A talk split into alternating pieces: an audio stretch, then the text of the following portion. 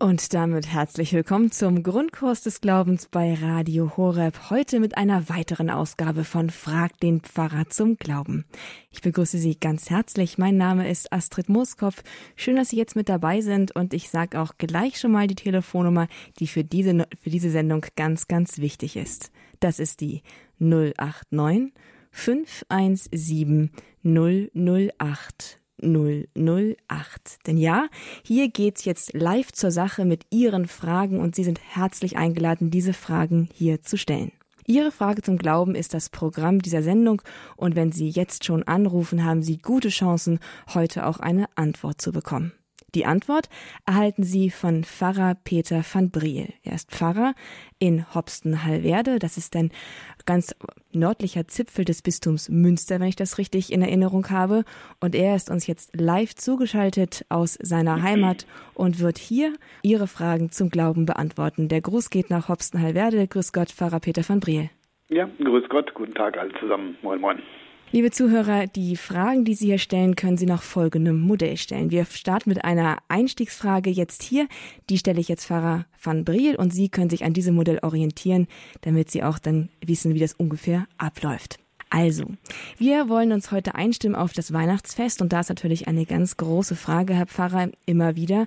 Gott wird Mensch. Aber die Kirche lehrt ja jetzt nicht nur, dass Gott Mensch wird, das heißt, er wird einer von uns, sondern dass er dabei ganz Gott bleibt wahrer Gott und wahrer Mensch, das formuliert das Lehramt der katholischen Kirche.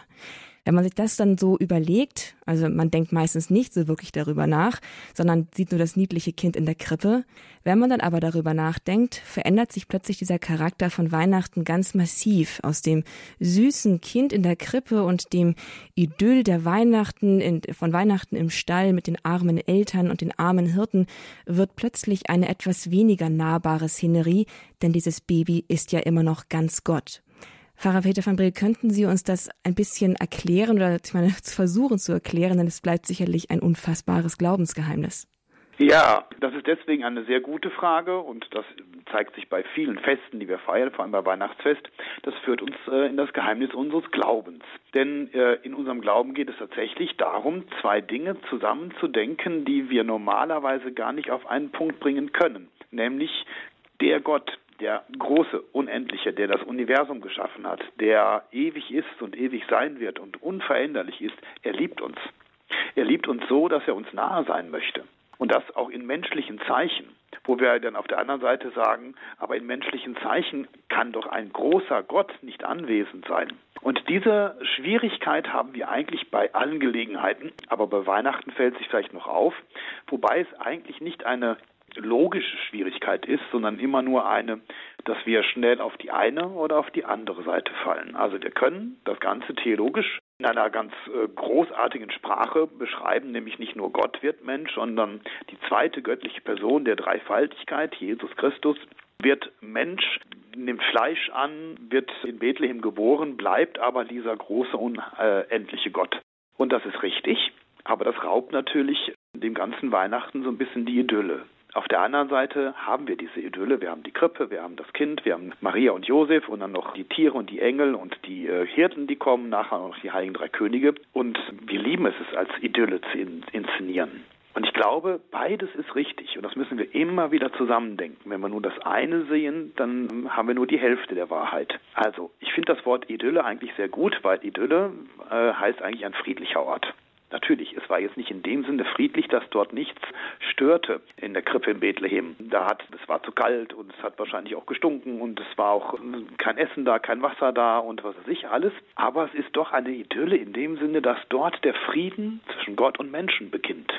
Also es gibt eigentlich keinen friedlicheren Ort als der in Bethlehem, trotz aller Unzulänglichkeit, weil dort Gott beschlossen hat, den Frieden zu den Menschen so umzusetzen, dass er sagt, und ich werde jetzt einer von euch. Und gleichzeitig bleibt er Gott, das heißt, dort geschieht Unfassbares. Wenn wir jetzt also nur die Idylle sehen, dann sind wir äh, auf dem Holzweg, weil dann äh, könnten wir sagen, ja mein Gott, was ist da schon passiert, das können wir uns auch irgendwie schöner vorstellen, zum Beispiel mit äh, Glühwein oder heißem Kakao oder so. Dann nehmen wir das weg, was eigentlich dort das Entscheidende ist. Aber wenn wir nur die Theologie sehen, äh, dann ist das Entscheidende, nämlich dass das Ganze eben so eine schöne, nahbare Szene ist, weggenommen. Dann haben wir nur noch Theologie. Dann reden wir von den äh, Deus Incarnatus est und keiner versteht, was damit gemeint ist. Das Entscheidende in unserem Glauben ist, die hohe Theologie wird erfahrbar. Die hohe Theologie und das ganz großartig zu beschreibende ist etwas, was wir in einem Bild darstellen können. Gilt nicht nur für Weihnachten, das gilt für all unsere Momente, wenn wir eine schöne Taufe haben, dann war das eine schöne Taufe, es war schön gesungen und das Kind war süß, aber es war auch gleichzeitig Gott anwesend und er hat was gemacht oder bei der Hochzeit oder, oder, oder. Wir müssen immer versuchen, die beiden Wirklichkeiten zusammenzudenken das eine nicht aus dem Blick zu verlieren, weil sonst das andere an Bedeutung verliert. Und das können wir eigentlich an Weihnachten besonders gut, indem wir dann die Zeichen immer wieder nehmen, nämlich die Engel, die darauf hinweisen, das ist Gott, indem wir auf die Könige schauen, die die Geschenke für einen Gott, einen Erlöser bringen und äh, indem wir dann auch die Weihnachtsbotschaft hören, wo die Engel sagen, heute ist der Welt ein Heiland geboren. Wow, also tatsächlich, es ist nicht so, dass wir äh, wirklich umdenken müssen, sondern es ist nur so, dass wir tatsächlich mal in, der ganzen Radikalität annehmen dürfen, dass Gott Mensch und anfassbar geworden ist. Das ist wirklich fast vielleicht sogar auch noch auch eine Herausforderung, wenn man sich dann wirklich mal ganz radikal überlegt, dass Gott anfassbar wird. Mhm. danke, Pfarrer van Briel, danke für diese, für diese einleitenden Erläuterungen hier im Grundkurs des Glaubens mit Frag den Pfarrer zum Glauben. Und jetzt, liebe Zuhörer, ist das Feld für Sie freigegeben. Sie rufen noch gar nicht an und ich frage mich, warum das wohl so ist. Hier in der Sendung dürfen Sie jetzt Ihre Frage zum Glauben stellen. Pfarrer Peter van Briel ist live für Sie hier vor Ort sozusagen, virtuell vor Ort und beantwortet diese Frage vielleicht sogar auch im Gespräch, wenn Sie noch einmal nachfragen möchten. Haben Sie keine Scheu, rufen Sie jetzt gerne an unter der 089 517 008 008 089 517 008 008. Wenn Sie nicht anrufen, dann geben Sie mir die Möglichkeit, heute ein ganz persönliches Gespräch mit Pfarrer Peter van, Peter van Briel hier zu führen, also alle meine Fragen loszuwerden, was vielleicht auch ganz interessant für mich ist. Aber Ihre Fragen sind sicherlich auch ganz interessant. Also trauen Sie sich, rufen Sie jetzt gerne an und lassen Sie uns hier nicht länger warten. Herr Pfarrer, wir sind noch ein bisschen alleine. Da frage ich einfach mal gleich weiter. Der Frieden auf Erden. Wie ist denn das? Man sagt ja immer so, ja, also Gott, Gott ist Mensch geworden und mit dem Messias kommt dann das, ähm, das Reich Gottes und das Himmelreich ist euch nahe. Aber wenn man die Wirklichkeit dann so anguckt, dann ist, die, ist, die, ist der Himmel doch nicht so wirklich nahe gekommen, sondern dann ist eigentlich eine ganze Menge noch ziemlich unhimmlisch hier auf Erden. Wie ist denn das zu verstehen, dass Gott Mensch geworden ist, uns das Heil gebracht hat, aber das Heil noch nicht so richtig angekommen zu sein scheint? Mhm. Auch da gibt es einen ganz tollen theologischen Ausdruck für, nämlich der eschatologische Vorbehalt. Das heißt, ähm, es ist schon Wirklichkeit, aber noch nicht ganz. Das gilt für viele verschiedene Fragen nach dem Reich Gottes. Das gilt aber auch für diesen Frieden. Paulus schreibt an einer Stelle, woher kommen denn all diese Sünden, all die Verbrechen, all das, was ihr einander antut? Sie kommen doch aus eurem Herzen.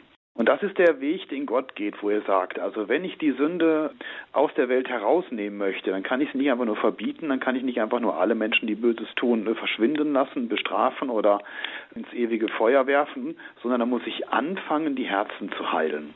Und das, was im Herzen eigentlich das größte Problem ist, und das ist ganz wichtig, dass wir als Christen davon äh, viel mehr reden, ist unsere äh, gestörte Verhältnis zu, unser gestörtes Verhältnis zu Gott damit auch zu uns selbst. Denn Gott liebt uns und viele, die an einen Gott nicht mehr glauben können, äh, hassen sich selbst, müssen sich selbst beweisen, äh, lassen vielleicht ihren Hass auf sich selbst an andere aus und so weiter.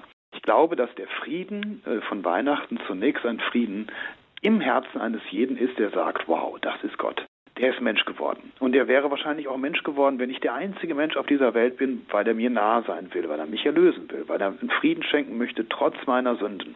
Und mich heilen möchte, damit ich dann anschließend keine Sünden mehr begehen muss. Und das ist eine Botschaft, die muss ankommen. Die muss im Herzen eines jeden einzelnen Menschen ankommen, aber sie muss auch Verbreitung finden. Das braucht Zeit. Und in dieser Zeit sind wir. Das ist die Zeit der Kirche. Und das setzt uns natürlich auch mit in die Verantwortung zu sagen, und was tun wir, damit wir diese Botschaft denen äh, bringen, die sie so dringend nötig haben? Was tun wir zur Heilung der Herzen? Was geben wir weiter?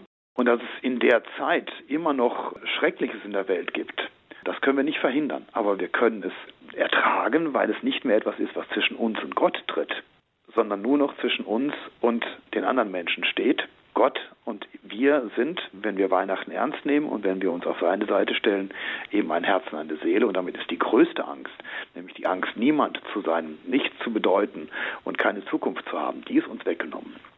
Wow, das ist, das ist echt gewaltig. Dankeschön. Das ist wirklich ein ganz großes Geschenk zu Weihnachten und was ist das für ein Friede, der da verheißen ist. Danke, Herr Pfarrer van Briel. Und jetzt hat auch sich auch schon eine erste Hörerin gemeldet. Sie ruft an aus Bonn.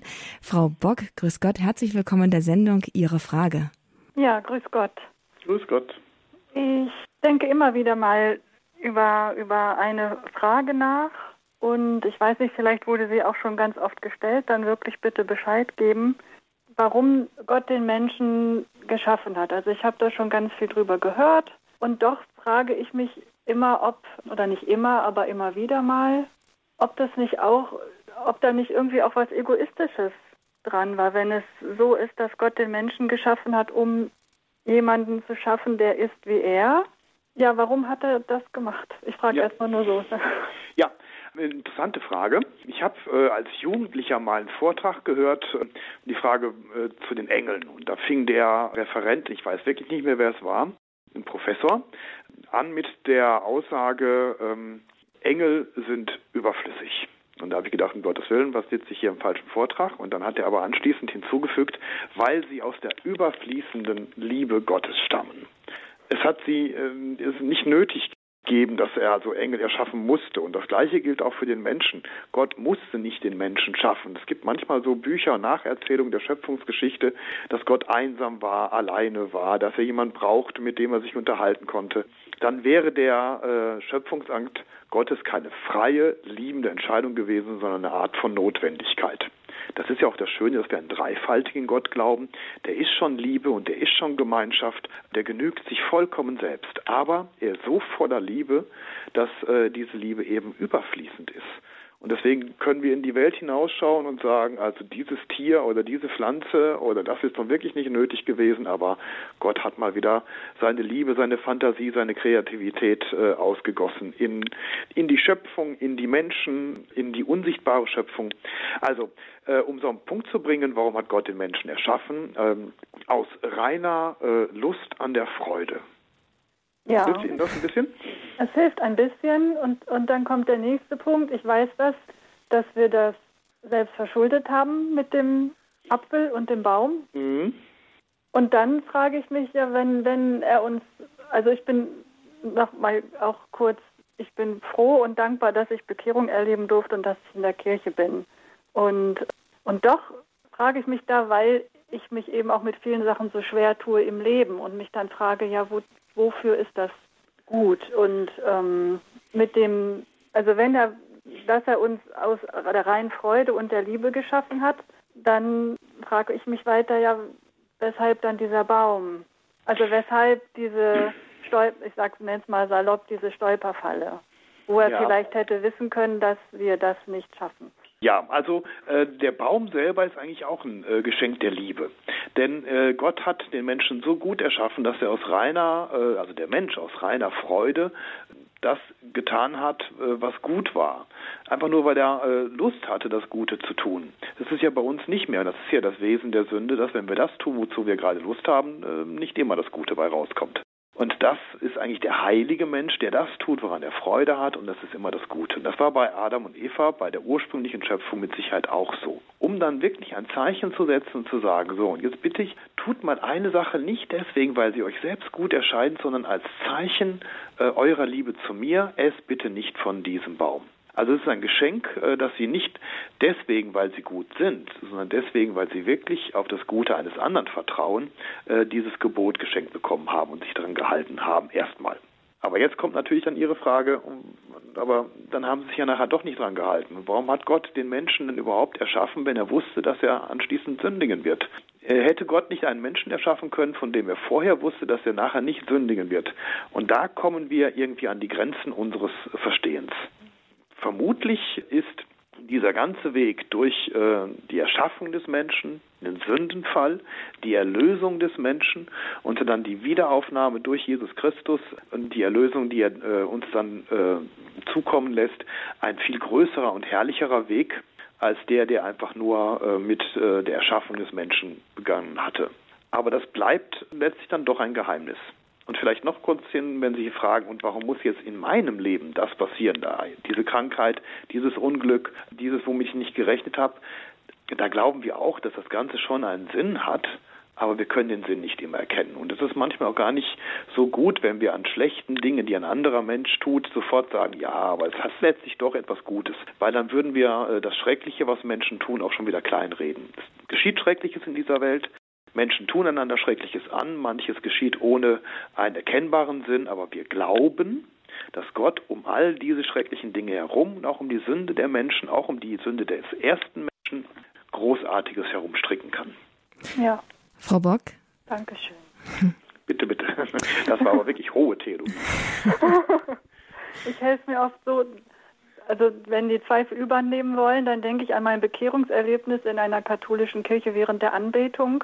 Und dann sage ich mir auch, ja, ich verstehe das alles nicht, aber das war echt mhm. und das ist wahr. Und dann sage ich, gut, dann gehe ich damit weiter und vertraue eben auf diese Begegnung und alles, was danach passiert ist. So helfe ich mir dann auch mal. Das ist gut. Ähm, bleiben Sie ruhig dabei. Wir können nicht immer alles verstehen und äh, erst sagen, ich finde nur das, was ich selbst verstehe, äh, als etwas, was ich annehmen kann, dann haben wir das Leben nicht verstanden. Und ich finde es auch gut, dass Sie es hier erzählen, weil es, glaube ich, auch vielen anderen Menschen Mut macht. Ja, Dankeschön. Danke Ihnen, Frau Bock. Das war wirklich eine großartige Frage. Sehr interessant, sehr faszinierend und danke auch für die wunderbare Antwort hier im Grundkurs des Glaubens bei Radio Horeb mit Pfarrer Peter van Briel. Er ist live für Sie hier in der Sendung und beantwortet Ihre Fragen zum Glauben. Rufen Sie jetzt gerne an unter der 089 517 008 008. Dann nehmen wir doch mal den nächsten Hörer auf Sendung, Herr Pfarrer, oder? Mhm, mhm. in Ordnung. Da ist Herr Hermann, Herr Johann Hermann aus Beingries, der ruft gerade an. Grüß Gott, Herr Hermann. Ja, grüß Gott. Grüß Gott. Mhm.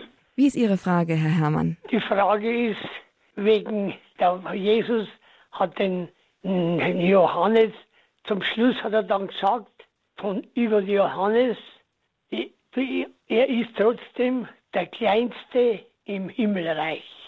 Und indem das eigentlich mein, mein Taufnamenspatron auch mhm. ist, habe ich an habe ich an das manchmal schon gestoßen und, und warum ist der doch, der war doch eine so eine Größe war, warum heißt es dann, er ist der Kleinste im Himmelreich? Mhm. Ich finde das schön, dass äh, normalerweise hat man ja Namenspatronen und bittet sie um Beistand, dass sie sozusagen jetzt ihrem Namenspatron ein bisschen Beistand leisten wollen äh, und sich für ihn einsetzen. Das äh, ist nichts, was, glaube ich, äh, persönlich an Johannes den Täufer gerichtet ist, Nicht. sondern äh, etwas, das ihn in seiner Rolle als letzten Propheten des alten Bundes ernst nimmt. Ach so ist es. Ja, also er war der Prophet, der alle Propheten abschließt. Er verweist auf den Erlöser. Das haben auch Jesaja und Jeremia schon angekündigt. Er kann ja. darauf zeigen. Also er ist der letzte der alten Propheten und darunter der größte. Das heißt ja der größte vier von einem ähm, Weibgeborenen. Also er ist schon äh, ganz enorm. Aber bei dem, was jetzt kommt, nach der Auferstehung, nach dem Tod und der Erlösung und der Auferstehung Jesu, da beginnen ganz neue Maßstäbe. Und dort wird er deswegen, weil er Prophet des Alten Testaments sein, nicht der Größte sein. Aber er wird äh, ganz persönlich in seiner Hingabe und in seinem Glaubenszeugnis äh, mit Sicherheit auch nicht der Kleinste sein. Mhm. Aber eben die des alten Bundes sind erst einmal in einer ganz anderen Art und Weise mit Gott verbunden als die, die es im neuen Bund gibt. Ach, so ist es. Mhm. Das hat Ihnen offenbar weitergeholfen, Herr Hermann. Das hat Ihnen offenbar weitergeholfen. Ja, das habe ich, hab ich oft, habe mich das immer berührt und habe mir gedacht, das möchte ich mal auch von, von jemand anderen wissen, weil ich mhm. das selber nicht, nicht ganz verstehe. Ja, muss man jetzt noch ein bisschen ausfalten, kann man auch noch länger drüber nachdenken. Aber ich glaube, das ist der Schlüssel, dass er eben Johannes als äh, Propheten des Alten Bundes anspricht und dann seine Größe und seine Kleinheit gegenüber dem, was jetzt noch kommen wird, deutlich macht, ob er dann wirklich in dem kommenden Reich immer noch der Kleinste ist. Ich glaube, das ist eine Frage, die stellt sich nachher auch wirklich keiner mehr. Also bin ich zufrieden, danke vielmals. Ja, bitte, gerne. Danke, Herr Herrmann, für diese Frage. Passt auch gut in die Advents- und Weihnachtszeit hinein. Darüber hat der Pfarrer Kocher auch kürzlich erst gepredigt. Hier nochmal eine Antwort, eine Antwort etwas anderer Art mit einem anderen Schwerpunkt. Und dafür ganz herzlichen Dank auch, dass Sie diese Frage hier eingebracht haben. Hier am Grundkurs des Glaubens, liebe Zuhörerinnen und Zuhörer, Sie hören es schon, geht es um Fragen, um Ihre Fragen. Und ich kann Sie nur ermutigen, jetzt hier mitzumachen. Es ist die letzte Sendung mit Pfarrer Peter van Briel vor Weihnachten in diesem Jahr und vielleicht auch die letzte Gelegenheit, nein, also in diesem Jahr halt, Punkt. Nächstes Jahr geht es auch weiter, aber in diesem Dezember können Sie jetzt noch einmal Ihre Frage zum Glauben stellen und Sie sind herzlich eingeladen, sie auch tatsächlich zu stellen. 089 517 008 008. Das ist die Nummer hier in die Live-Sendung bei Radio Horeb in den Grundkurs des Glaubens. Ich bin Astrid Mooskopf. Wie gesagt, hier zu Gast ist Pfarrer Peter van Briel und er beantwortet Ihre Fragen. Unser nächster Anrufer ist hier Herr Platz. Er ruft aus Rückersdorf an. Hallo, Herr Platz. Hallo, äh, grüß Gott. Grüß Gott. Wie ist Ihre Frage, Herr Platz? Ja, ich habe folgende Frage. In der Bibel steht, was ihr auf Erden binden, binden werdet, das wird auch im Him Himmel gebunden sein. Und was ihr auf Erden lösen werdet, das wird auch im Himmel gelöst sein. Heißt das, wenn ich zum Beispiel auf, auf der Erde eine Ehe, Ehe geschlossen habe, dann werde ich auch mit meiner Frau im Himmel immer verbunden sein? Oder worauf bezieht sich das? Das bezieht sich auf sehr viel. aber jetzt ausnahmsweise nicht auf die Ehe. Nicht auf die Ehe? Nee. Also wir haben diesen Spruch, ne, ähm, den wir auch bei der Eheschließung ja aussprechen, bis das der Tod uns scheidet. Ja. Ähm, und ähm, mit dem Tod werden sozusagen alle Ehen geschieden. Deswegen kann ja auch der Überlebende noch ein zweites Mal heiraten, ohne dass er jetzt mit zwei Frauen verheiratet ist. Ja. Und ich habe da schon hier und da mal auch Ehepaaren gesagt und dann gucken die mich ganz entsetzt an und sagen, ja wie, wir werden dann im Himmel jetzt nicht mehr verheiratet sein, aber ich liebe meinen Mann doch oder ich liebe meine Frau. Und da darf ich sie immer trösten und sagen, und im Himmel werden sie sie noch mehr lieben oder ihn noch mehr lieben als jemals zuvor. Und die Beziehung wird noch intensiver sein. Und äh, sie wird also eine quasi unendliche Beziehung sein, aber sie ist nicht mehr exklusiv. Sie haben vielleicht mit dem anderen und dem Übernächsten eine ähnliche Beziehung. Das heißt, die Liebe, die wird nicht weniger, sondern die wird sogar ins Unendliche potenziert. Ja. Aber ich äh, bin fest davon überzeugt, da gibt es auch einige Bibelstellen, wo Jesus dann sagt, im Himmel wird nicht mehr geheiratet, dass diese exklusive Beziehung zwischen einem Mann und einer Frau äh, dann für den Himmel nicht mehr gilt. Aber worauf bezieht sich diese Textstelle dann, was ihr auf Erden binden werdet? In erster Linie auf äh, die Entbindung, also das Lösen von allem, was uns mit der Schuld verbindet. Also wir werden von der Schuld befreit, wir werden von Manchmal glaubt man ja, wenn man sich in Sünde verstrickt hat, dass man da nicht rauskommt, dass man da noch irgendwas in Ordnung bringen muss. Und äh, da wird dann gesagt, der Friede sei mit dir, seid befreit von allem und das soll euch auch im äh, Jenseits nicht mehr belasten. Äh, es gibt nichts, was euch dann dahin sozusagen noch anhängt. Ja. Und die, äh, die Verbindung, die durch die Jünger ausgesprochen wird, also das ist ja die äh, Weitergabe der Vollmacht Jesu an die Apostel, ne, das äh, Binden und Lösegewalt ist dann eben die Verbindung mit Jesus Christus, die ihr den Menschen zusprechen könnt in der Taufe oder auch in, in der Eucharistie. Und das ist das, was ich euch anvertraue. Man kann es nur ein bisschen mehr theologisch nehmen, indem die Binde- und Lösegewalt natürlich auch eine kirchliche Gewalt ist. Das, was jemand, der in die Kirche aufgenommen wird, auch wirklich weiß, ich bin jetzt auch mit Gott im Reinen. Und jemand, der unter Umständen aus der Kirche ausgeschlossen wird, weiß, okay, das trifft jetzt auch meine Gottesbeziehung. Aber letztlich geht es äh, um diese entscheidende Frage, meine Beziehung zu Jesus Christus, die verbunden wird mittels der Kirche und mittels der Nachfolge der Apostel und meine Befreiung von den Bindungen an die Welt. Ja, vielen Dank. Habe ich verstanden. Vielen Gut. Dank. Bitteschön. Dankeschön. Jo, ja, ciao. tschüss.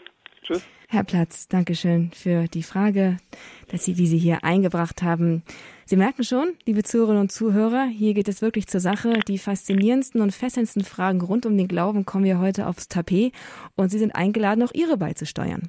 Die Nummer ist die 089 517 008 008. Pfarrer Peter van Briel ist unser Gast, unser Referent und er beantwortet Ihre Frage zum Glauben. 089 517 008 008. Kommen Sie zu Fragen mit jemandem ins Gespräch, der sich wirklich gut auskennt, die Sie vielleicht dann eben sonst sich nicht beantworten, beantworten lassen könnten, weil Sie vielleicht einfach niemanden kennen, der sich dann so gut auskennt. Also, wenn Sie jetzt hier ein Gespräch oder eine Frage stellen möchten, dann haben Sie keine Angst, keine Scheu. Hier beißt niemand. Sie dürfen jede Frage stellen unter der 089 517 008 008. Und getraut hat sich auch Frau Rita Nagel. Sie ruft an aus dem Schwarzwald. Grüß Gott, Frau Nagel. Grüß Gott. Also meine Frage, ich bin im Altenpflegeheim und mir am Tisch gegenüber sitzt eine Frau mit Zeuge Jehovas und ich störe mich immer wieder dran, wenn jemand Geburtstag hat. Ja, wir gratulieren nicht und Weihnachten keine mehr auch nicht und Ostern auch nicht. Was glauben die denn überhaupt noch? Ich traue mich überhaupt nichts mehr, sie zu fragen. Dann zu dem letzten äh, würde ich Ihnen aber Mut machen. Fragen Sie doch. Also äh, man soll sich mit äh, Dingen, die man nicht versteht, äh, auch gerne auseinandersetzen, vor allem wenn es auch um andere Glaubensvorstellungen geht. Muslime, andere Religionen, andere Konfessionen, orthodoxe, Protestanten. Ähm, aber das ist ja nicht Ihre entscheidende Frage. Die Frage ist ja bei den Zeugen Jehovas, die jetzt nicht in dem Sinne zu einer christlichen Konfession gehören. Sie sagen auch selber, dass sie keine Christen sind, weil sie in Jesus Christus nicht Gottes Sohn erkennen, sondern nur eine Inkarnation vielleicht vom Erzengel Michael allerhöchstens. Und deswegen sind sie nicht Christen. Wir würden auch äh, als Katholiken sagen, sie sind schon auch eine Sekte. Und zu dem sektenhaften Verhalten heißt es, wir versuchen möglichst alle Gemeinsamkeiten mit der Welt zu reduzieren, so dass wir auf jeden Fall immer anders sind. Und zu diesem Ich bin auf jeden Fall anders und ich mache nichts gemein mit der Welt gehören eben die Absage an alle christlichen Feste, aber auch an alle staatlichen Feste, Geburtstagsfeste, Jubiläen, aber auch politischen Einsatz. Sie gehen nicht wählen, sie lassen sich als Kinder schon nicht äh, zu Klassensprechern wählen und dürfen auch nicht mitwählen. Also das ist so ein Sektenverhalten, wo da unheimlich viel dran gebunden wird, wobei es aber im Grunde eigentlich nur geht, dass man äh, seine Identität bewahrt. Was ist jetzt die Identität? Die Identität der Zeugen Jehovas besteht hauptsächlich darin, dass sie sagen, wir müssen ein paar wichtige Dinge über Gott wissen. Und wenn wir das wissen, sind wir erlöst. Wir müssen wissen, wie sein Name ist. Nämlich nicht Yahweh oder Allah oder sonst was, sondern Jehova. Wenn wir das wissen, sind wir schon mal auf der richtigen Seite. Wir müssen noch bestimmte andere Dinge wissen, wie zum Beispiel, dass man kein Blut spenden darf oder auch keine Blutspenden entgegennehmen darf, weil äh, Blut und Seele ist eins und das ist Gott ein Gräuel. Und wenn wir uns nicht dran halten, dann äh, sind wir also aus Gottes Liebe rausgefallen und so weiter. Man muss also fünf, sechs, sieben ganz wesentliche Fakten begreifen und dann ist man auf der richtigen Seite. Das ist natürlich ein sehr einfacher Glaube, der für viele Leute aber eben enorm viel Sicherheit bietet, weil man genau abhaken kann, ja, das glaube ich, das glaube ich, das glaube ich, also Strich drunter, ich bin erlöst. Das ist das, was die Zeugen Jehovas letztlich ausmacht. Aber ich empfehle Ihnen nochmal, wenn Sie da jetzt im Altenheim jemand haben, reden Sie mit ihm. Vielleicht sieht er einzelne Sachen anders. Vielleicht kommt er auch im Gespräch dazu, in dem er Ihnen erklärt, dass er das nie so ganz verstanden hat, dass er es vielleicht auch etwas anders sieht. Und vielleicht ist das ein erlösendes Gespräch im wahrsten Sinne des Wortes. Na, was für eine Empfehlung. Die Empfehlung, hier auch ein bisschen, ja, im weitesten Sinne missionarisch zu werden, ins Gespräch zu kommen mit jemandem, der mit dem katholischen Glauben nicht vertraut ist und vielleicht auch dann jemanden zu erreichen. Danke, Frau Nagel, dass Sie das hier eingebracht haben. Vielleicht gibt es auch unter den Zuhörern jemanden, der selbst auch mit den Zeugen Jehovas konfrontiert ist und sich da Fragen stellt. Da haben Sie vielleicht mit Ihrer Frage jetzt auch weitergeholfen, beziehungsweise mit der Antwort, Herr Pfarrer van Briel. Hier im Grundkurs des Glaubens bei Frag den Pfarrer zum Glauben ist Name Programm. Sie dürfen anrufen, Ihre Frage stellen und bekommen sie auch beantwortet. Im Gespräch, Sie dürfen nachfragen und Sie dürfen sicherlich auch mal sagen, ob Sie aber nochmal das Ganze erklären könnte, wenn Sie es wirklich nicht so richtig begriffen haben sollten. 089 517 008 008 für Frag den Pfarrer zum Glauben im Grundkurs des Glaubens bei Radio Horab. Ihre Frage ist hier herzlich willkommen. Unsere nächste Anruferin wartet bereits in der Leitung. Sie ruft an aus der Oberpfalz. Es ist Frau Clara Unger. Grüß Gott, Frau Unger. Grüß Gott. Grüß Gott. Zwar, ich hätte folgende Frage. Ich habe letztens einmal die neuen Seligpreisungen durchgelesen. Und da ist mir so gewesen, als wie wenn die ersten drei den, dem Glauben, die zweiten drei der, der Hoffnung und die dritten drei der Liebe zugeordnet sind. Kann das wahr sein oder bildet man sich das dann ein? Also ich würde Ihnen da nicht widersprechen. Das kann wahr sein. Aber das ist jetzt nichts, was in der Theologie äh, eine große Tradition hat. Ähm, ist auch die Frage, wie Sie jetzt gezählt haben. Also für mich sind es eher acht Seligpreisungen, aber vielleicht äh, äh, am Schluss kann man die ja vielleicht auch nochmal trennen in zwei verschiedene, dann hat man neun. Ähm, da kann man sich sehr viele schöne Gedanken machen. Wir haben ja also eine wunderbare Aufzählung zwischen den äh, Werken der leiblichen Barmherzigkeit und der geistigen Barmherzigkeit. Die können wir in einsetzen mit den äh, Sakramenten, aber auch mit den äh, Tugenden und sonst was. Also da ist letztlich ähm, sind uns da keine Grenzen gesetzt, dass wenn wir sagen, boah, da, da sehe ich aber eine Parallelität und da sehe ich aber eine Verbindung. Und ist das nicht ein schöner Gedanke, dass wir das so miteinander zuordnen können, dann tun Sie das ruhig und geben Sie Ihre Begeisterung gerne auch weiter. Sie tun damit nichts Verbotenes, aber ich würde sagen, es ist auch nichts, was Sie jetzt anderen äh, aufzwingen müssten, weil man darf auch äh, andere Einteilungen nehmen und man darf auch andere Verbindungen herstellen. Ja, vielen Dank. Bitte, bitte. Wiederhören. Auf Wiederhören, Frau Unger. Danke für Ihre Frage im Grundkurs des Glaubens hier an Pfarrer van Briel bei Frag den Pfarrer zum Glauben. Ich sage Ihnen noch einmal die Telefonnummer an. Ich glaube, wenn Sie ein bisschen schon dran sind, wissen Sie schon, wie das Ganze hier abläuft. Einfach anrufen, Ihre Frage stellen und dann eine gute Antwort bekommen. 089 517 008 008. Und nun hat uns eine Anruferin erreicht, sie möchte gerne anonym bleiben und wir sind gespannt auf Ihre Frage. Grüß Gott, hallo. Ja, grüß Gott, Herr Pfarrer von Breel und Frau ähm, Muskopf. Ähm, ich habe immer so eine Gedanken, Gott liebt alle Menschen, hat, sagt man heute immer. Mhm. Jetzt aber kann Gott auch hassen, einen Menschen. Und zwar denke ich da immer an den Esau. Und äh, also die Rebekka hat ja mit dem, sie hat ja den Jakob meist geliebt mehr als Esau. Und äh, umgekehrt war es natürlich auch beim Isaac äh, den Esau lieber. Und ähm, jetzt ähm, mache ich mir immer Gedanken, die haben ja dann doch einen Schwindel da getrieben und, und, und sieht so aus, als hätte Gott das alles gelobt. Ich meine, ich verstehe das natürlich mit dem Essen, dass das ein bisschen sehr menschlich von dem Esau war, wegen dem ersten Segen, aber den er, das sich da verwirkt hat. Aber Gott hat dann an einer Stelle, sagt er, ich, ich habe den Esau gehasst. Und das, das ist für mich ganz furchtbar. Dann denke ich, dann, dann hasst er für mich vielleicht auch.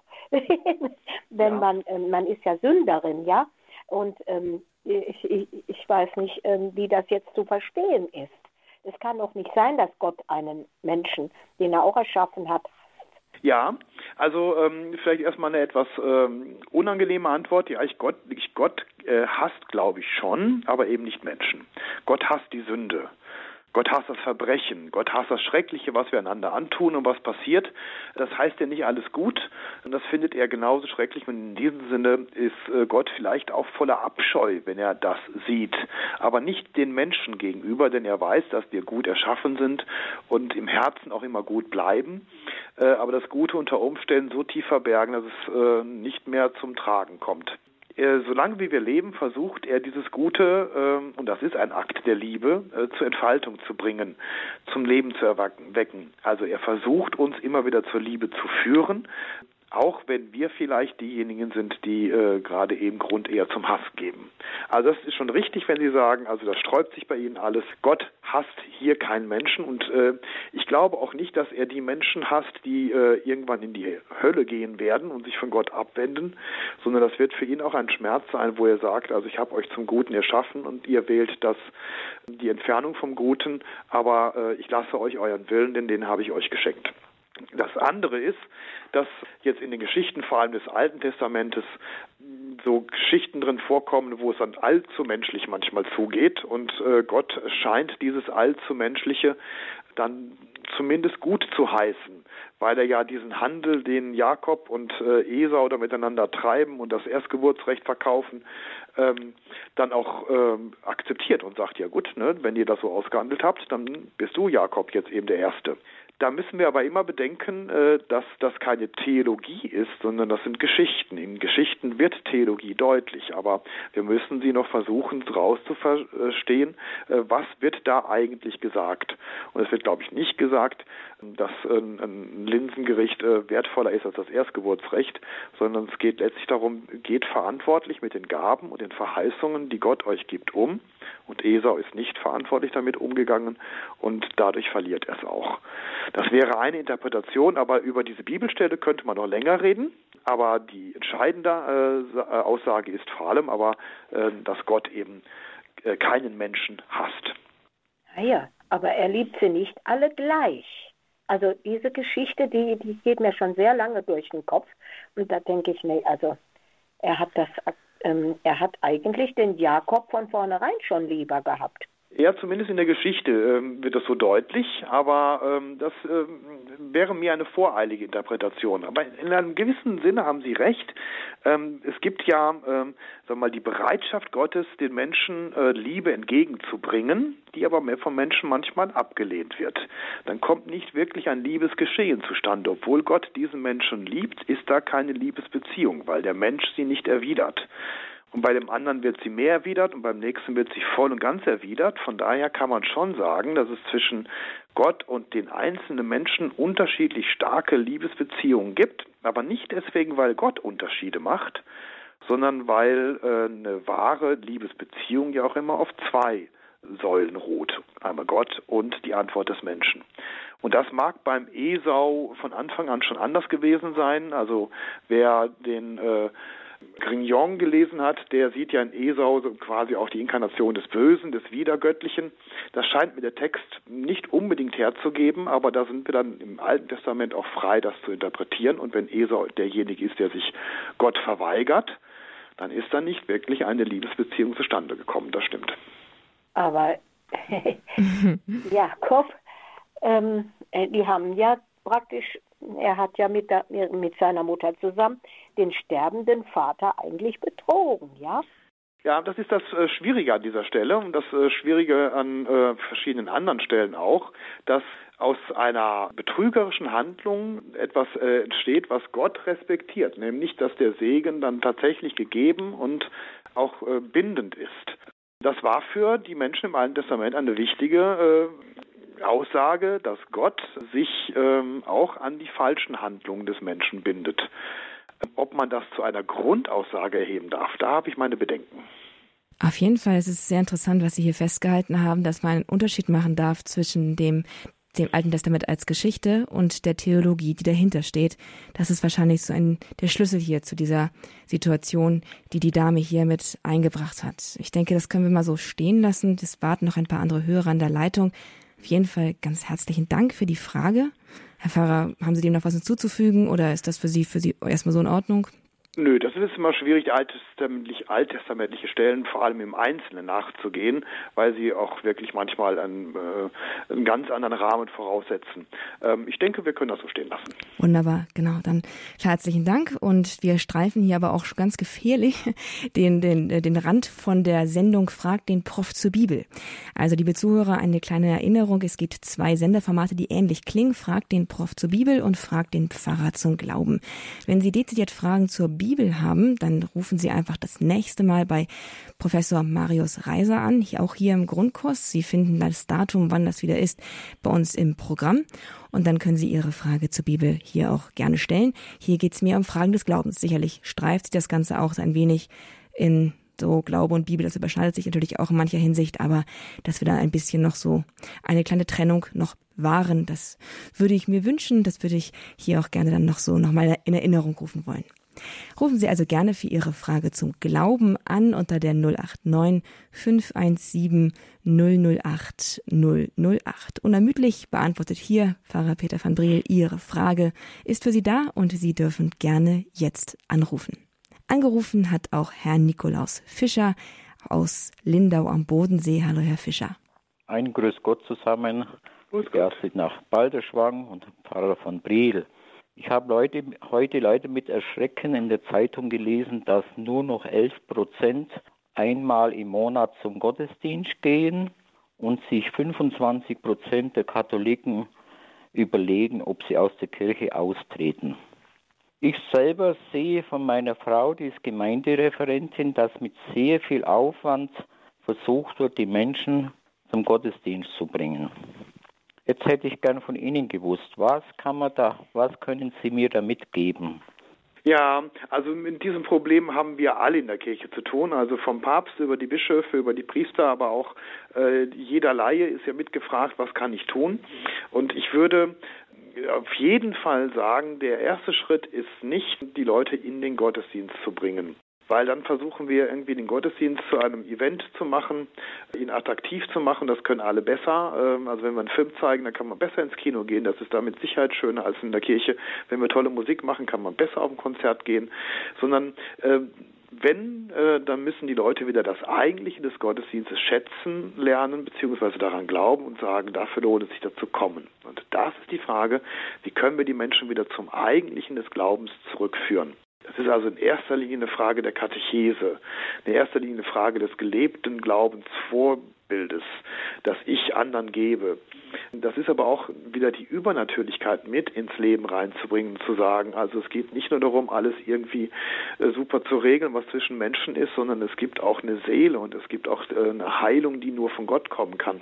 Alles das kann man nicht mit einem Rezept machen, sondern muss es äh, alle Gaben, die die Menschen haben, der eine vielleicht mehr in die Richtung Katechese, der andere in Verkündigung, der andere in gelebten Glauben, der andere als stiller Beter zusammenwirken, damit es in diese Richtung geht. Und ich glaube, dass selbst wenn wir alle zusammen wirken, das Entscheidende immer noch von Gott kommt. Und der wird seine Wirkungsweise nicht davon abhängig machen, ob wir es jetzt tun oder nicht, sondern äh, er wird versuchen, die Menschen wieder zum Glauben und damit letztlich auch zum Gottesdienst zu führen, weil das ist ja sein Uranliegen. Darauf dürfen wir vertrauen. Vor kurzem war ja bei Radio Horeb eine sehr interessante Sendung mit der Frau Dr. Ruf zu hören, dass die meisten Texte in der Heiligen Messe auf die Bibel beruhen. Ja, das ist richtig. Und wenn ich dann natürlich zum Teil Elemente höre, zum Beispiel, seht das Lamm Gottes vor der Kommunion, das ist doch, das ist doch für mich widersprüchlich. Wenn ich, ich da jemand mitnehme, einen Unbedarften, dann sagt er, was sagen Sie denn, was tun Sie denn? Ja, aber das ist ja ähm, gerade eigentlich der, der Mehrwert, wenn wir sagen, also wir können mit jemandem in den Gottesdienst gehen und dann entstehen Fragen, dann will der wissen, was bedeutet das. Das heißt, der Gottesdienst ist nicht einfach nur zufriedenstellend und dann hat man das kennengelernt und man fragt sich ja, und jetzt gehe ich mal zu jemand anderem, sondern es entsteht ein, ein Sog von Fragen und äh, man tritt in ein Mysterium ein, man nennt das mystagogisch, also ein Geheimnis hineinschreiten, ja. in jedem Gottesdienst wieder neue äh, Parallele seht das Lamm Gottes, hat Johannes gesagt, was hat Johannes der Täufer damit gemeint und warum sagen wir es an dieser Stelle, warum antworten wir damit? Also das ist gerade eigentlich der Mehrwert, wenn ich jemanden schaffe, zu einem Gottesdienst äh, mitzunehmen, zu sagen, schau dir das mal alles an, dann wird er anschließend so viele Fragen haben, dann ergeben sich die Glaubensgespräche. Und dann ergibt sich die Möglichkeit für mich, Zeugnis abzulegen. Ich glaube, ja, dass das eher ein Vorteil ist. Das würde ich gut finden, aber ich denke, die Menschen, die da neu so sind, die sind erschlagen und sagen, das sind alles so fremde Texte für mich. Das spricht mich nicht an. Das mag sein. Also äh, vielleicht, um das jetzt ein bisschen abzuschließen, äh, meine Erfahrung ist also auf der einen Seite, wir müssen die Leute ja auch nicht direkt mit der Hochform unseres Glaubens, also der Eucharistiefeier, wo alles zusammengefasst ist, was wir an Glauben haben, konfrontieren. Manchmal muss man erstmal langsam anfangen und überhaupt von Gott reden. Aber ich habe auch viele Leute, die sich bei mir gemeldet haben, sagen, sie wollen katholisch werden. Und wenn ich frage, ja, wie sie darauf gekommen sind, ja, sie sind mal aus Versehen in der katholischen Messe gewesen und das hätte sie so berührt und so angesprochen und sie wären so im Innersten äh, bewegt gewesen. Also es kann einem auch gerade vollkommen unbeleckte Menschen äh, in diesem Mysterium gerade den Zugang finden. Sicherlich auch eine, ein Ansporn auch für uns dann, die wir schon länger mit diesem, mit, mit, mit diesem Geheimnis auch konfrontiert sind, da öfter hingehen, auch nochmal neu dieses Geheimnis zu sehen und dann vielleicht auch sorgsamer damit umzugehen und nicht gleich jeden reinzuschleifen, sondern erstmal langsam anzufangen. Ausgenommen natürlich auch bei die Fälle, von denen Sie gerade sprachen, Herr Pfarrer von Briel. Mhm. Danke, Herr Fischer, auch für die kritischen Nachfragen. Sicherlich immer wieder ein schwieriges Thema. Wie präsentieren wir, wie verkünden wir unseren Glauben, wie führen wir Menschen da hinein? Immer da den Mittelweg zu finden zwischen zeitgemäßer oder zeitangepasster Verkündigung, das ist gar nicht so leicht, aber ich denke, hier haben wir einen guten Hinweis bekommen. Dankeschön.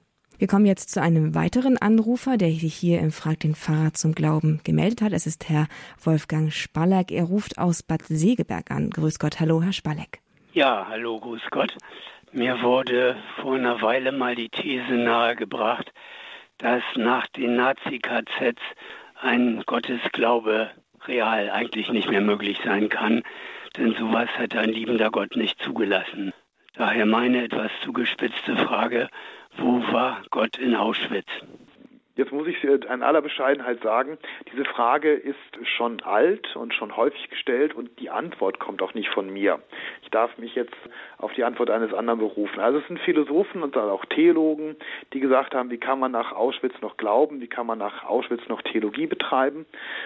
Und die Antwort, die äh, Elie Wiesel gegeben hat, ähm, man kann nach Auschwitz noch glauben, weil in Auschwitz geglaubt worden ist. Weil zwar äh, dort Schreckliches passiert ist, aber auch Großartiges in dem Sinne, dass Menschen füreinander eingestanden haben, dass Menschen ihre Hoffnung äh, allein auf Gott gesetzt haben und auch nicht enttäuscht worden sind. Gerade Elie Wiesel hat in einem Bericht geschrieben, wie äh, ein kleiner Junge im KZ gehängt worden ist und hinter ihm fragte jemand, ja, und wo ist jetzt Gott? Und Elie Wiesel hat in sich die Stimme gehört, ja, da vorne am Galgen, da hängt er. Also Gott war im KZ dabei, Gott war bei den Leidenden dabei und äh, die Leidenden haben auch davon berichtet. Und deswegen wäre es äh, gerade falsch, nach äh, Auschwitz den Glauben abzulegen, weil für viele in Auschwitz oder überhaupt jetzt stellvertretend in den ganzen Schrecknissen dieser äh, Epoche, aber auch letztlich der ganzen Weltgeschichte, der Glaube an Gott das Letzte gewesen ist, was diesen Menschen noch geholfen hat. Und dann sollten wir ihn nicht ablegen. Kann man denn sagen, dass Mord und Leiden in dieser Form relativierbar sind? Nein, Nein, das nicht. Also äh, das war das, was ich vorhin schon gesagt habe. Wenn man sagt, also äh, da ist jemand gestorben, aber letztlich hat es doch auch was Gutes, das relativiert nie das Schreckliche, was passiert ist. Ein Verbrechen bleibt ein Verbrechen. Ich darf nie sagen, ja, ich bringe den jetzt um, weil äh, dadurch ja viel Größeres entsteht. Das ist die Ursünde schlechthin aller Diktaturen. also ähm, das Böse bleibt Böses aber es kann, äh, indem äh, wir wach werden, indem wir in dem Augenblick Halt erfahren, indem uns Gott durch das Böse hindurchträgt, letztlich auch dazu führen, dass Großartiges entsteht. Das relativiert nicht das Schreckliche, was geschehen ist. Aber es fügt noch etwas hinzu. Kann es was mit dem Geschenk Gottes, nämlich dem freien Willen zu tun haben, auch zum Bösen? Das verstehe ich jetzt nicht. Ob, was hat damit zu tun? Wenn ein Mörder morden möchte, Nazi-Mörder, und er tut es in den Umständen eines Konzentrationslagers, fällt es unter den freien Willen auch zum Bösen, ja. äh, den Gott den Menschen zubilligt? Ja, das ist schon richtig. Also der freie Wille, der ist ja letztlich der, der pervertiert werden kann, indem man ihn zum Bösen nutzt oder indem man das, die Freiheit, die man hat, aufgibt, indem man sich dann doch dem Bösen äh, hingibt. Wenn Ihre Frage dahingehend lautet, ne, ist Gott da nicht letztlich auch schuld am Bösen? Nein, weil er die Freiheit gibt und die Freiheit könnte ja auch zum Guten genutzt werden. Und der Sinn der Freiheit ist es ja auch, nicht selbst wiederum frei zu sein, sondern die, der Sinn der Freiheit ist es, Gutes zu tun. Wow, das sind schwergewichtige Fragen, die jetzt hier noch auf den, auf den Tisch gekommen sind im Frag den Pfarrer zum Glauben. Danke, Herr Spalek, dass Sie das hier noch mit eingebracht haben. Ich glaube, wir können, müssten das jetzt an dieser Stelle einmal kurz beenden, weil das führt sonst in eine tiefe philosophische Debatte über das Gute und das Böse und über die Theodizee-Frage. Ich habe schon so Grundstrukturen eines, eines eingespielten Dialogs hier zu erahnt. Deswegen wollen wir jetzt ganz dieses hier unterbrechen. Trotzdem danke. Danke auch für die sehr griffigen und sehr treffenden Antworten, ins Herz treffenden Antworten, die Sie hier auf diese Fragen gegeben haben, Herr Pfarrer van Briel. Wir kommen für heute zu unserer letzten Anruferin. Sie ruft an vom Niederrhein. Es ist Frau Elfriede Schmidt. Grüß Gott, Frau Schmidt. Ihre Frage ist die letzte und Sie dürfen sie jetzt gerne hier stellen. Ja, darf ich auch noch zwei Fragen stellen? Tatsächlich ja. haben wir noch genug Zeit dafür. Ja, ja gern. Gut. Ich denke an die Situation, Maria wird vom Engel besucht, wir kennen die Geschichte. Sie wird uns als demütige Magd vorgestellt, aber zunächst hör, hören wir, Gott, äh, dein Kind wird groß sein und Sohn des Allerhöchsten genannt werden. Gott wird ihm den Thron des Davids geben und er wird herrschen und so weiter und so fort. Wir kennen den Text. Mhm. Und da denke ich, das ist doch ein tolles Versprechen. Da konnte man, konnte Maria sehr gut Ja sagen. Ja, hat sie auch getan. Also ähm, da steht dann ja ähm, im lateinischen Fiat, ne, mir geschehe nach deinem Wort, also das kleine Wörtchen Ja steht da gar nicht. Und ich bin selber jetzt nicht so äh, sprachbewandert, dass äh, das selbst ergründet hätte, sondern mir wurde von jemandem, der sehr gut Griechisch kann, gesagt, dass im Urtext dort sogar der Optativ steht. Das heißt, ach, wenn mir doch nach deinem Willen geschehen würde, also das Jahr Mariens ist durchaus ein freudiges Jahr, nicht nur, ja, mache ich wohl oder ist okay, sondern ja, wenn der Engel das so schildert, ach, wenn doch das, was der Engel gesagt hat, an mir geschehen würde. Also von daher, ja, ein fast schon überschwängliches Jahr. Ja, das war ja ein großartiges Versprechen. Äh, sie ist ja dadurch sehr erhoben worden. Vielleicht hat sich jedes jüdische Mädchen danach gesehen. Ja, da gehen wir von aus. Also wir wissen es natürlich nicht genau, aber ähm, das war damals äh, schon so, sagen wir mal, äh, wenn eine Frau keine Kinder bekam, äh, war das auf der einen Seite schrecklich, weil man dann natürlich auch in der Versorgung nachher später Schwierigkeiten hatte, aber weil man dann ja auch unter Umständen den Erlöser, den man hätte gebären können, äh, dann nicht zur Welt gebracht hat. Äh, das ist schon für die Menschen damals eine ganz äh, wichtige Realität gewesen. Ja, ich dachte nur, es war ein ganz tolles Versprechen und da konnte sie ja gut Ja sagen, wenn er groß sein wird und Frau, so weiter. Wir Frau Schmidt, geht Ihre Frage dahin, dahin, dass, dass in der Verkündigung heute, heutzutage oft gesagt wird, dass es, ja, dass Maria, dass es nicht so ein leichtes Los war, das Maria gewählt hat, dass das immer sehr betont wird, die ja. Folgen, die Maria zu tragen hatte. Das geht ja. wahrscheinlich mehr in die Richtung, ne? Herr Van Briel, warum wird dann mehr dieser andere Aspekt betont, das Schwere an diesem Fiat? Ja, also ähm, wahrscheinlich dürfte sich Maria auch in dem Augenblick schon bewusst gewesen sein, dass Jesus der Erlöser gewesen ist und der Lösung äh, eben auch mit Leid einhergeht. Spätestens aber dann, ähm, als sie das Kind in den Tempel getragen hat und dann der Greise Simeon und die Anna zu äh, den beiden gesprochen haben und sagte, dir aber wird eine Seele durch Schwert, eine, ein Schwert durch die Seele gehen. Äh, spätestens dann, wahrscheinlich schon vorher, hat sie begriffen, es ist ein großartiges Versprechen, aber ähm, das kostet. Das kostet Gott, das Leben seines Sohnes, das kostet aber auch Maria, eben, dass sie bereit ist, äh, den Sohn zur Welt zu bringen, aber auch hinzugeben. Und das ist dann das Opfer Mariens, von dem wir dann reden. Und das hat sie vermutlich auch vor Augen gehabt. Was uns zeigen kann, dass die guten und die Entscheidungen, die freudigen Entscheidungen in unserem Leben nicht unbedingt frei von Bitterkeit sein müssen, aber dass sie deswegen nicht weniger freudig sind. Eine schöne Abschlussfrage hier in Frag den Pfarrer zum Glauben heute, der letzten, bevor es dann weihnachtet und dann auch das Jahr zu Ende geht. Herr Pfarrer van Briel, wir möchten uns ganz herzlich bei Ihnen bedanken für Ihre wirklich rundum tiefen und befriedigenden und griffigen Antworten, die Sie auf die zahlreichen und so verschiedentlichen Fragen gegeben haben, die hier gestellt wurden. Haben Sie ganz herzlichen Dank. Bitte, bitte, gern geschehen. Liebe Zuhörer, diese Sendung können Sie nachhören auf horeb.org. In unserem Podcast-Angebot schauen Sie einfach in der Rubrik Grundkurs des Glaubens vorbei oder Sie bestellen sich eine CD bei unserem CD-Dienst unter der 08328 921 120. Herr Pfarrer van Briel, würden Sie jetzt noch zum Abschluss dieser Sendung den Segen spenden, alles einschließen und uns auch ja Segen für die Weihnachtszeit dann auch noch vermitteln jetzt? Ich schließe an alles mit ein, auch die Fragen, die sich auf den Weihnachtsfrieden bezogen haben. Diesen Frieden wünsche ich euch und diesen Frieden, der kommt von Gott, wird aber vermittelt durch unser aller Tun und ich hoffe auch ein wenig durch den Segen, den ich spende. Der Herr sei mit euch. Und mit deinem Geiste. Auf die Fürsprache der seligen Jungfrau Maria, unserer guten Mutter im Himmel, auf die Fürsprache aller Engel und Heiligen, segne euch, schenke euch den Weihnachtsfrieden und lasse ihn wachsen in euch und unter euch der allmächtige und gute Gott, der Vater, der Sohn und der Heilige Geist. Amen. haben Sie ganz herzlichen Dank für diesen Segen. Danke für diese Sendung auch an Sie, liebe Zuhörerinnen und Zuhörer. Schön, dass Sie mit dabei gewesen sind. Das war der Grundkurs des Glaubens bei Radio Horeb. Ich verabschiede mich.